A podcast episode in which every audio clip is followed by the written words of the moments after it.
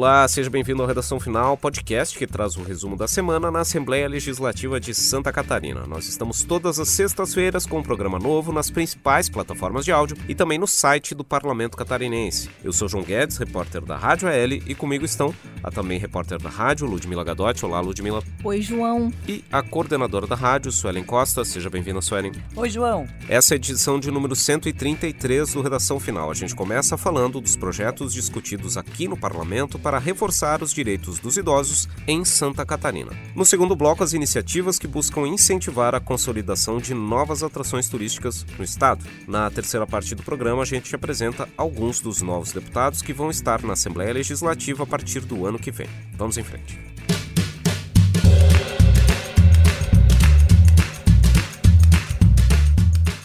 Muito bem, um dos temas que vem merecendo a atenção dos deputados da Assembleia Legislativa nos últimos dias é o da garantia dos direitos dos idosos em Santa Catarina. São propostas que tratam de temas como a proteção contra a violência física e também outros tipos de agressões, como o abandono afetivo. E é justamente buscando reforçar essa atenção a essa parcela da população que o deputado Márcio Machado, do PL, apresentou uma proposta que busca facilitar a realização de denúncias desse tipo de maus tratos ou de violência, né, Ludmila? Isso mesmo, João. É o PL 259 de 2020 do deputado Márcio Machado, do PL. A proposta é disponibilizar acesso no portal da Delegacia Virtual da Polícia Civil de Santa Catarina para o registro de denúncias envolvendo crimes cometidos contra idosos. Na justificativa da matéria, o deputado Márcio Machado cita alguns desses crimes, como negligência, abandono, discriminação, exposição ao perigo, apropriação de bens, violência física, patrimonial ou psicológica. Ele também destaca a importância da criação de um canal direto entre a população e as autoridades competentes para fazer a comunicação desse tipo de crime. Isso possibilitaria, segundo o parlamentar, mais rapidez na punição dos agentes responsáveis. Lembrando que a delegacia virtual é um serviço prestado pela Polícia Civil aqui de Santa Catarina de registro de ocorrências que é disponibilizado ao cidadão via internet 24 horas por dia. A pessoa não precisa se deslocar até uma delegacia de polícia, ela pode fazer esse registro de casa ou do trabalho com qualquer dispositivo com acesso à internet. Alguns exemplos de crimes que podem ser denunciados por meio da delegacia virtual são de violência doméstica, maus tratos contra animais, discriminação de pessoas em razão da sua deficiência, entre tantos outros. Também vale destacar que as ocorrências registradas são encaminhadas para a delegacia de polícia da área onde o fato ocorreu, para que então a autoridade policial tome conhecimento e adote as medidas necessárias. Bom, esse projeto de lei agora está em análise na Comissão de Trabalho, Administração e Serviço Público. Pois bem, a Ludmilla estava mencionando esse projeto do deputado Márcio Machado, que prevê a possibilidade de denúncias de violências e agressões contra idosos na Delegacia Virtual da Polícia Civil de Santa Catarina. Uma dessas violências que podem ser denunciadas por meio dessa ferramenta é justamente o abandono afetivo, que é tema de um outro projeto de lei que está sendo discutido aqui na casa. É uma proposta que é de autoria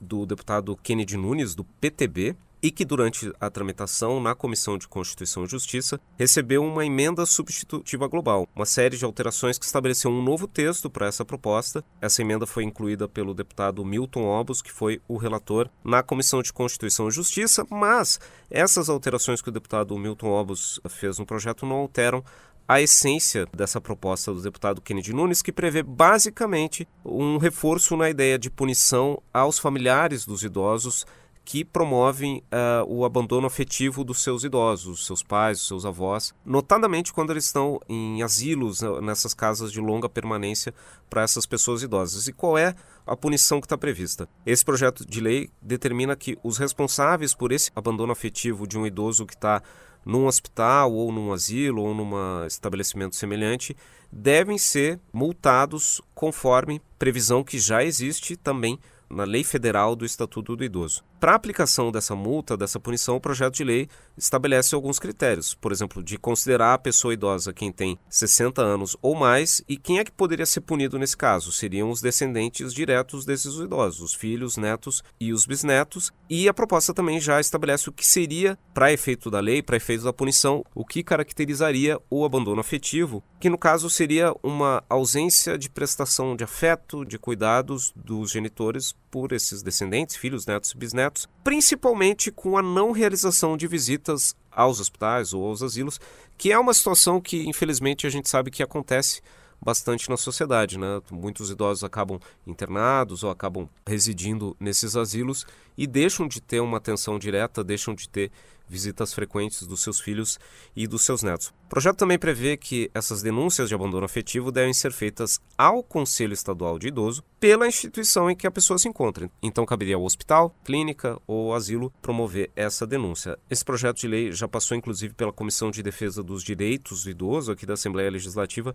e já está pronto para seguir para a votação do plenário. Essa preocupação com essa ideia do abandono afetivo dos filhos, netos que não visitam mais o idoso, não prestam devido apoio muitas vezes até financeiro ou à saúde daquele aquele idoso. Isso também é o foco de um outro projeto de lei que tramita aqui na Assembleia Legislativa. É uma proposta do deputado Valdir Cobalcini, né, Sueli? Exatamente, João. Nessa mesma linha da proposta que você acabou de citar, do deputado estadual Kennedy Nunes, foi aprovado na Comissão do Idoso e segue em discussão aqui na Casa, uma proposta do deputado Valdir Cobalcini, do MDB, que visa instituir a campanha Idosos Órfãos de Filhos Vivos sobre a importância né, do cuidado com este segmento da população e as consequências do ato de abandono.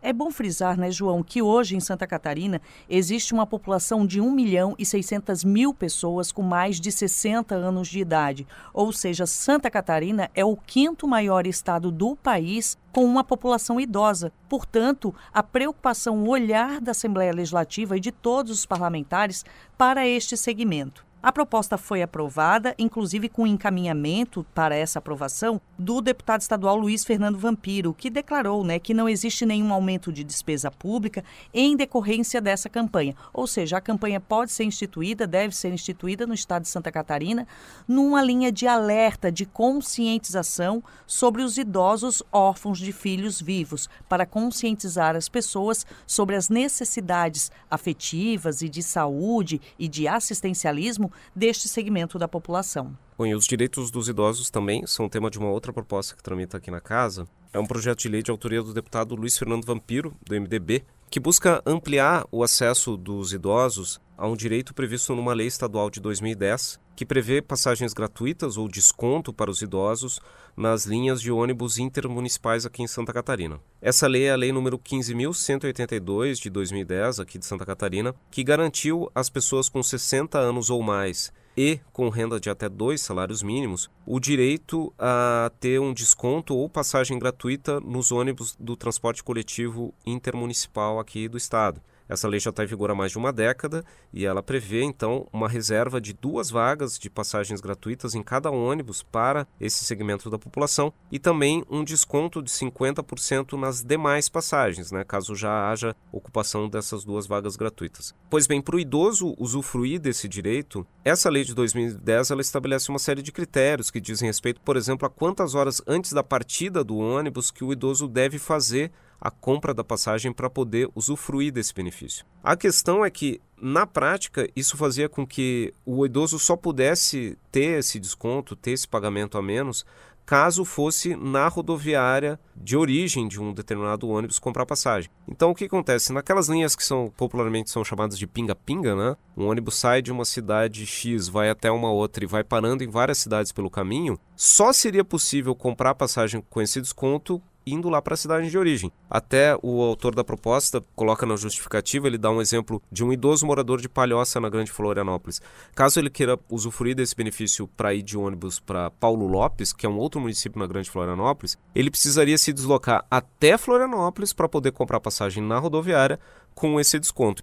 Então, esse projeto do deputado Luiz Fernando Vampiro, ele prevê justamente que os idosos podem usufruir desse direito no caso em que há fracionamento da passagem, em que é possível comprar uma passagem só para um trecho de uma determinada viagem. Então, esse projeto de lei, ele elimina aquela exigência de que a passagem com desconto precisa ser comprada com um determinado número de horas antes da viagem. Mas essa exigência seria eliminada somente no caso que a gente pode chamar aqui do ônibus pinga-pinga, né? de quando o idoso, por exemplo, entra no ônibus no meio do trajeto total que aquela linha faz. Essa proposta ela recebeu uma emenda do deputado Ismael dos Santos, do PSD, então mesmo ela tendo passado pela Comissão de Defesa dos Direitos do Idoso, ela ainda precisa retornar para análise da Comissão de Constituição e Justiça antes de seguir para a votação no plenário aqui da Assembleia Legislativa. Esse foi o primeiro bloco do Redação Final. Na segunda parte do programa, a gente traz mais destaques do parlamento catarinense.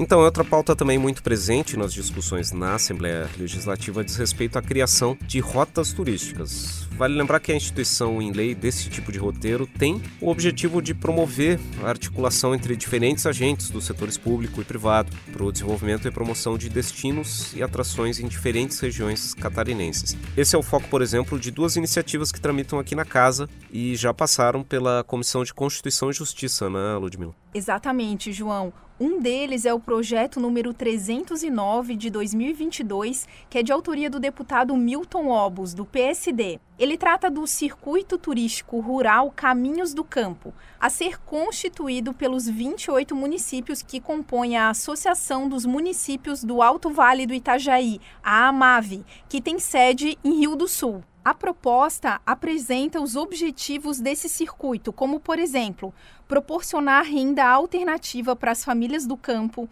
reduzir o êxodo rural, promover sustentabilidade no meio rural, fomentar o desenvolvimento do associativismo rural, implantar programas de regularização e certificação de áreas e produtos relacionados ao circuito, capacitar agentes e serviços voltados ao atendimento ao turista, também estimular investimentos para agregar valor aos produtos e serviços locais, conservar o meio ambiente, a cultura típica e as tradições regionais, entre outros. De acordo com o autor, deputado Milton Obos, a iniciativa busca incentivar o turismo como um fator de desenvolvimento social e econômico. Na justificativa do projeto, o parlamentar destaca que o turismo corresponde a 12% do PIB de Santa Catarina e tem potencial de expansão em relação ao turismo rural. Bom, outro projeto de lei de tema semelhante em tramitação na casa é o PL 265 de 2022, que foi apresentado pelo deputado suplente PP Colasso do Progressistas ele pretendia criar a rota turística das águas termais em Santa Catarina.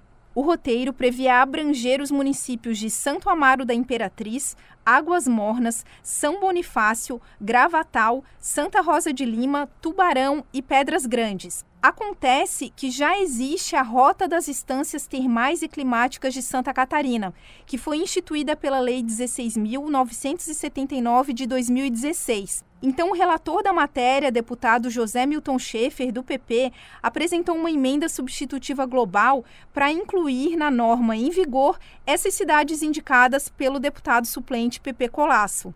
Bom, esses dois projetos de lei estão agora em análise na Comissão de Turismo da Assembleia Legislativa. E outro projeto no segmento de turismo que foi aprovado pelos parlamentares aqui na Assembleia Legislativa é o que prevê a implantação que institui o Circuito Catarinense de Motociclismo. É uma proposta apresentada pelo deputado estadual Sargento Lima, do PL. É o projeto de lei número 290. O objetivo desta proposta é atrair né, o turismo dos adeptos do motociclismo para o estado de Santa Catarina. Para isso, será incentivada, fomentada a possibilidade de criação de outros outros projetos que possam atrair mais adeptos do motociclismo para Santa Catarina. Farão parte do circuito cidades diferentes, de regiões diferentes turísticas aqui do nosso estado, entre elas o Caminho dos Príncipes, Caminhos do Contestado, Vale dos Imigrantes, Grande Oeste e também Caminhos da Fronteira. É importante salientar que o motociclismo no Brasil está crescendo, existem cada vez mais adeptos de fazer trilhas, né, desafios de forma mais individualizada ou no máximo em dupla, né, casais. Então há uma intenção aí de que Santa Catarina entre também nesse circuito brasileiro deste segmento. Com a aprovação desta proposta na Comissão de Finanças, o projeto agora vai para análise da Comissão de Educação, Cultura e Desporto. Muito bem, outro tema discutido aqui na casa é a questão da redução da burocracia no monitoramento, na fiscalização ambiental do setor da indústria cerâmica aqui em Santa Catarina. Esse é o tema de um projeto do deputado Marcos Vieira, do PSDB, que busca justamente limitar o número de fiscalizações feitas nessas unidades industriais de cerâmica, né, dedicadas à fabricação de telhas, tijolos e outros artigos produzidos com barro cozido, que geram principalmente matéria-prima para a área da construção civil. Essa proposta do deputado Marcos Cira ela tem dois focos. O primeiro é que se estabeleça na legislação estadual quais são os padrões, os limites para essas emissões de gases por essas unidades industriais. Ele prevê que, num segundo momento, deve-se criar uma legislação estadual específica sobre isso, e enquanto não houver essa normatização catarinense, ele já enumera aqui duas resoluções do Conselho Nacional do Meio Ambiente que devem ser respeitadas. Além disso, a proposta também prevê que essas unidades industriais devem ser submetidas a apenas um monitoramento de emissão de gases para cada vez que for feita uma renovação da licença ambiental de operação desses estabelecimentos. A proposta também prevê que, para que tenha validade esse limite de uma fiscalização para cada renovação da licença, para que isso aconteça, a indústria deve ter um histórico de monitoramento nos últimos quatro anos, com pelo menos uma verificação a cada quatro anos, o que garantiria que essa facilidade para obter a renovação da licença ambiental só seja concedida para aquelas empresas que tenham um histórico de respeito às normas de instalação de filtros ou de equipamentos com menor impacto ambiental. Essa proposta, logicamente, também tem o propósito de reduzir a burocracia, né, de facilitar tanto a parte do trabalho das empresas, como também o trabalho da autoridade ambiental e também de reduzir custos, né? uma vez que a realização desses ensaios, monitoramentos também tem um custo, né? Inclusive o deputado Marcos Vieira, na justificativa da proposta, ele coloca ali que existe já uma concordância do setor de cerâmica e também do Instituto do Meio Ambiente de Santa Catarina com relação a essa iniciativa que tramita aqui na casa, já foi aprovada na Comissão de Constituição e Justiça e na Comissão de Finanças, mas ainda precisa do aval da Comissão de Turismo e Meio Ambiente da casa antes de seguir para votação em plenário. Muito bem, esse foi o segundo bloco do Redação Final. Na terceira parte do programa, a gente volta a apresentar alguns dos novos deputados eleitos para o Parlamento Catarinense.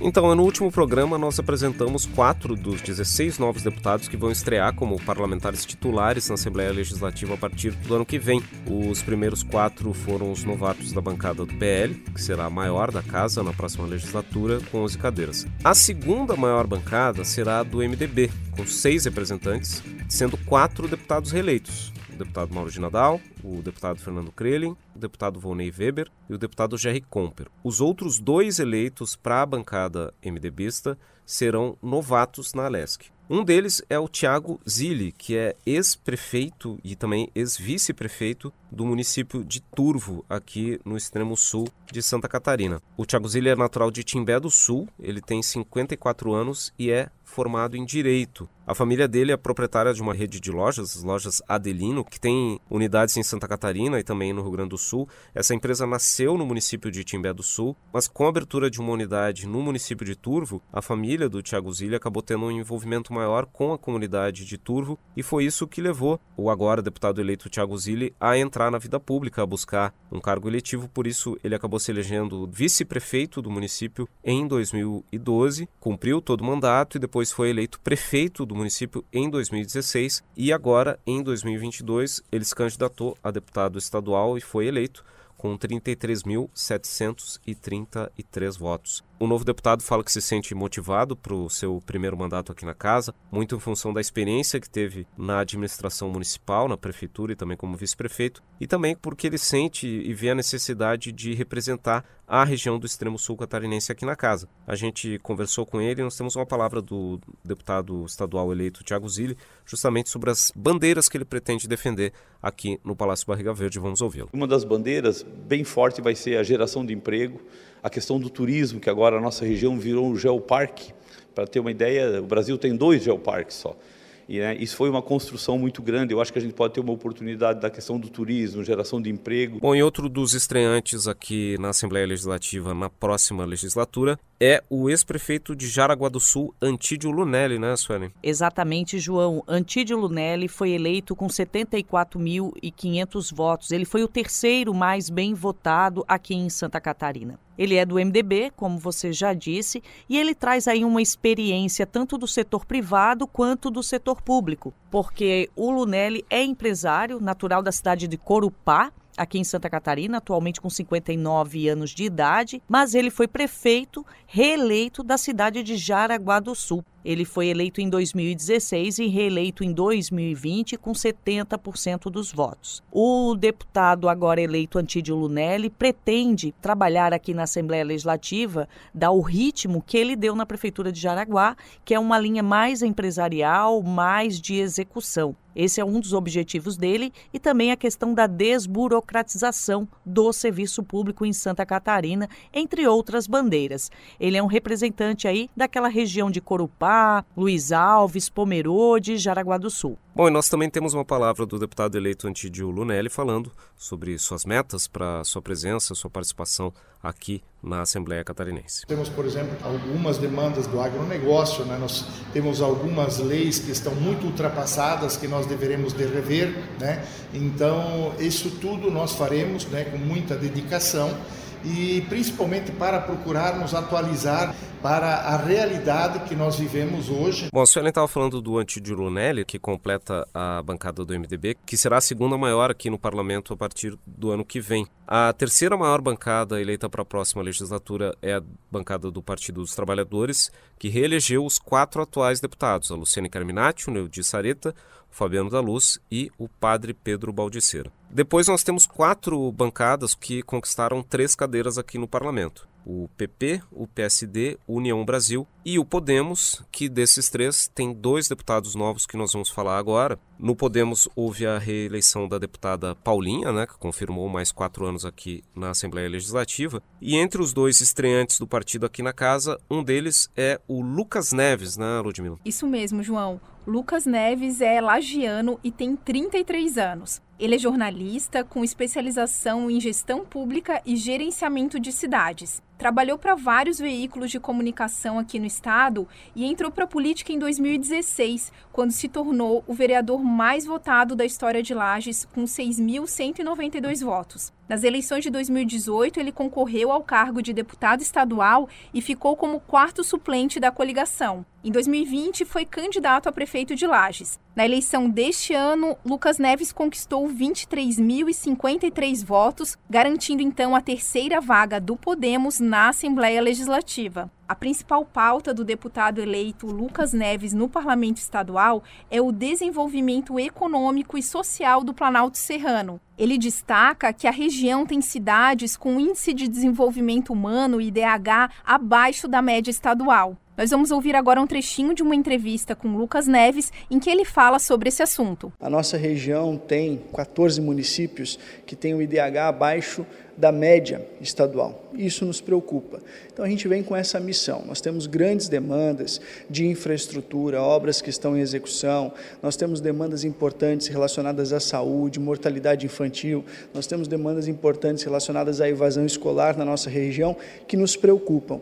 E eu quero ser o deputado que vou trazer essas pautas para a discussão, que vou estar cobrando do governo ações em relação à região, para que a gente consiga melhorar a vida das pessoas. Levar daqui também os recursos necessários para ajudar as administrações municipais no sentido de dar respaldo à população nas suas principais necessidades. Muito bem, Ludmila, completando então a bancada do Podemos, nós temos o deputado eleito Camilo Martins, né, Suelen? Exatamente, João. O advogado Camilo Martins, 42 anos de idade, é natural de Palhoça e foi eleito deputado agora no último dia 2 de outubro. Ele é natural de Palhoça, como eu disse, e lá ele foi prefeito por duas vezes, né? Foi prefeito eleito e reeleito. Também já atuou na Câmara de Vereadores de Palhoça como procurador da Câmara na época e em 2012 ingressou na prefeitura. O novo deputado pretende utilizar a experiência adquirida na prefeitura para desenvolver ações em prol da grande Florianópolis. Ele é natural de Palhoça, mas os seus objetivos, os seus projetos visam uma integração maior da região da grande Florianópolis. Entre elas, ele salientou a importância da integração do transporte público urbano na região metropolitana da capital, que será uma das principais prioridades dele no parlamento estadual. O deputado eleito Camilo Martins é filho do atual deputado estadual Nazareno Martins, que também é do Podemos. Vamos ouvir agora uma palavrinha do deputado eleito sobre as suas principais bandeiras no Legislativo Estadual. Eu venho para a Assembleia para somar em ajuda aos catarinenses, mostrar as boas práticas que fizemos na cidade de Palhoça para tentar replicar isso para todo o estado de Santa Catarina. Nós tivemos um trabalho muito intenso na cidade de Palhoça na questão da desburocratização, fizemos uma legislação muito moderna e eficiente, onde quase reduzimos muito a questão do ISS para as grandes empresas, para que a Palhoça pudesse pudesse gerar mais empregos. Eu acho que a geração de emprego é uma bandeira muito forte, porque Santa Catarina, em que pese seja um dos melhores estados do Brasil, nós não podemos deixar de ter essa eficiência é, nos setores públicos do Estado de Santa Catarina, para que os empreendedores, os empresários possam de forma muito rápida conseguir, além de gerar empregos, é, contribuir com receitas para o Estado catarinense. Muito bem, sempre lembrando que você pode ter mais informações sobre os debates e projetos aprovados aqui no Parlamento Catarinense nos nossos perfis nas redes sociais. Nós somos o Assembleia SC no Facebook, no Instagram e no Twitter. Também vai lembrar que a TVA mantém um canal no YouTube, youtube.com.br AssembleiaSC. Você também pode receber mais informações sobre o Legislativo de Santa Catarina no seu aplicativo WhatsApp. Para isso, mande a mensagem SIM para o número 4899960 1127. Esse foi o Redação Final, podcast da Assembleia Legislativa de Santa Catarina. Estamos toda semana nos tocadores de áudio como Spotify, Google Podcasts e Apple Podcasts e também no site radio.alesc.sc.gov.br. Programa gravado no estúdio da Rádio da Assembleia Legislativa em Florianópolis, comigo, João Guedes, repórter da Rádio L, com a também repórter Ludmila Gadotti e com a coordenadora Suelen Costa. O Redação Final tem pauta e edição de João Guedes e Ludmila Gadotti e a edição de áudio de João Machado Pacheco Neto e Mário Pacheco. Até a te, a prossimo.